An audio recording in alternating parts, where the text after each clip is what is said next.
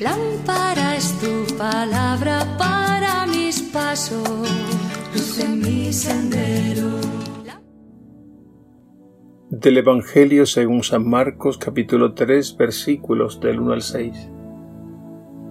En aquel tiempo entró Jesús otra vez en la sinagoga, y había allí un hombre con parálisis en un brazo.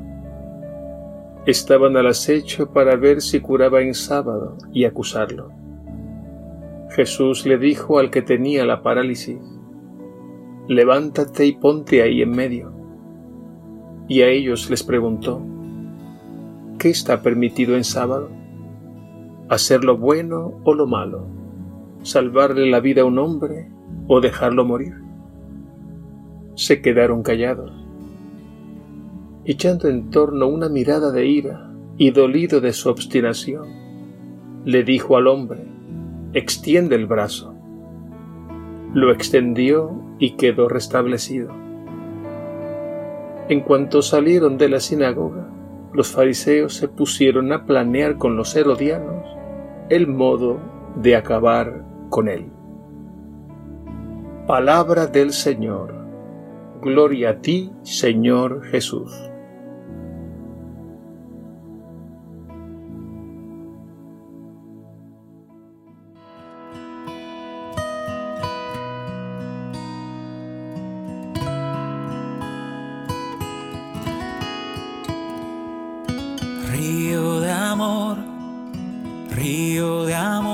Brotando está, fluyendo está desde mi corazón, mi corazón hacia tu corazón.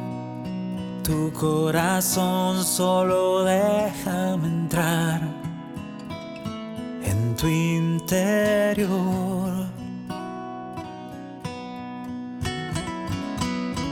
Déjame ser,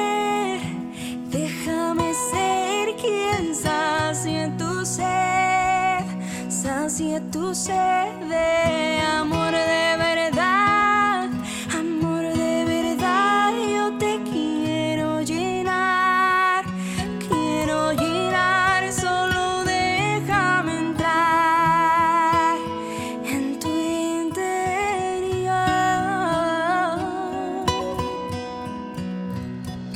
No hay nadie más, no hay nadie más y nunca lo habrá, nunca lo habrá quien te ame así, te ame así como yo lo hago así, lo hago así, solo déjame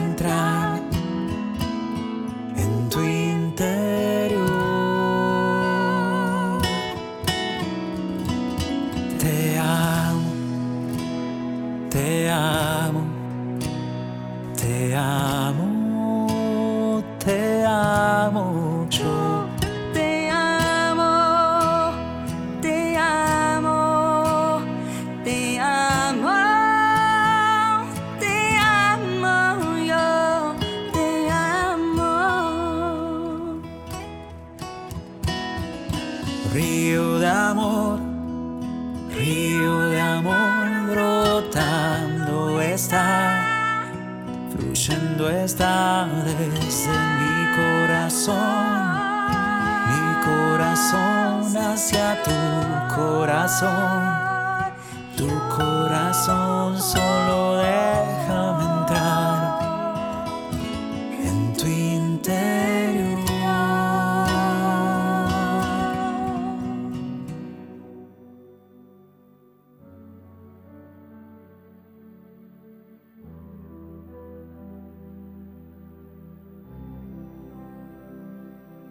Los fariseos acechan a Jesús para ver si curaba en sábado. Pero Jesús nunca se deja intimidar, al contrario. Él se abre paso y continúa su misión.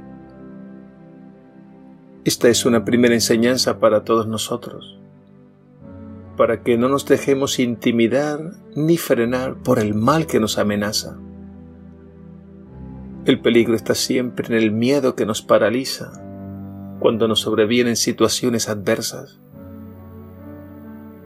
debemos tener bien claro que el plan de Dios nadie puede detenerlo. Por tanto, confiemos en el Señor, porque Él siempre nos abrirá caminos y siempre nos dará nuevas fuerzas. Otra enseñanza la encontramos en la contraposición entre la ley y el hombre al que Jesús ordena ponerse en el centro. Para los fariseos lo primero, lo central, lo más importante es el cumplimiento de la ley. Pero para Jesús lo primero, lo que constituye el centro, es la persona necesitada. Muchas veces por falta de discernimiento caemos en la tentación de poner en segundo lugar lo que debería ocupar el primer puesto. Y esto podría traer graves consecuencias. Jesús nos deja bien claro que amar a las personas, hacerles el bien, está por encima de todo. Y de ahí la pregunta que hace Jesús. ¿Qué está permitido en sábado? ¿Hacer el bien o el mal? ¿Salvar a uno o dejarlo morir? Jesús da la cara por aquel hombre. Y ese hombre simboliza a la humanidad caída, a la humanidad necesitada. Y con ese gesto de colocarlo en medio y curarlo, se ganó el odio de las autoridades, que ya comienzan a maquinar el modo de acabar con él. Otra enseñanza podemos verla en la autoridad de Jesús. Jesús es quien da la orden, es quien cuestiona a las autoridades del pueblo y realiza el milagro.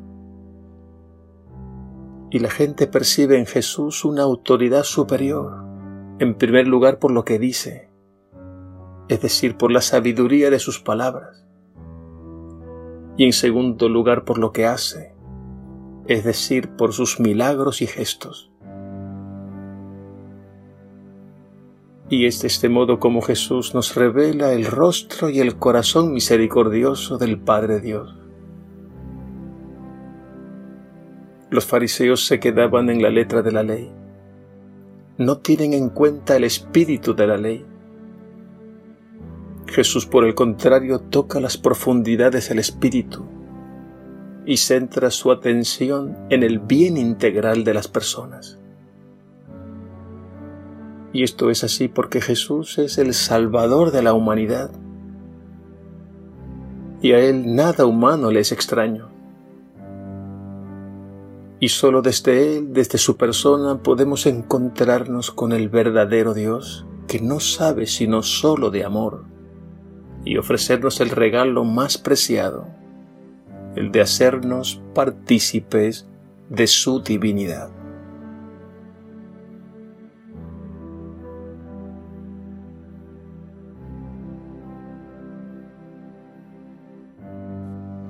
Señor Jesús, Redentor de la humanidad. Tú ordenaste a aquel hombre de la mano paralítica ponerse en el centro, a la vista de todos. De este modo enviaste un mensaje claro, que todo ha de ordenarse al bien de las personas, especialmente de los más necesitados. Que no antepongamos nada a este fin que nos entreguemos generosamente a esta misión de amor que nos has confiado. Y gracias Señor por todo lo que has hecho y sigues haciendo en nuestro mundo. Y que un día participemos de la gloria de tu humanidad resucitada. Amén.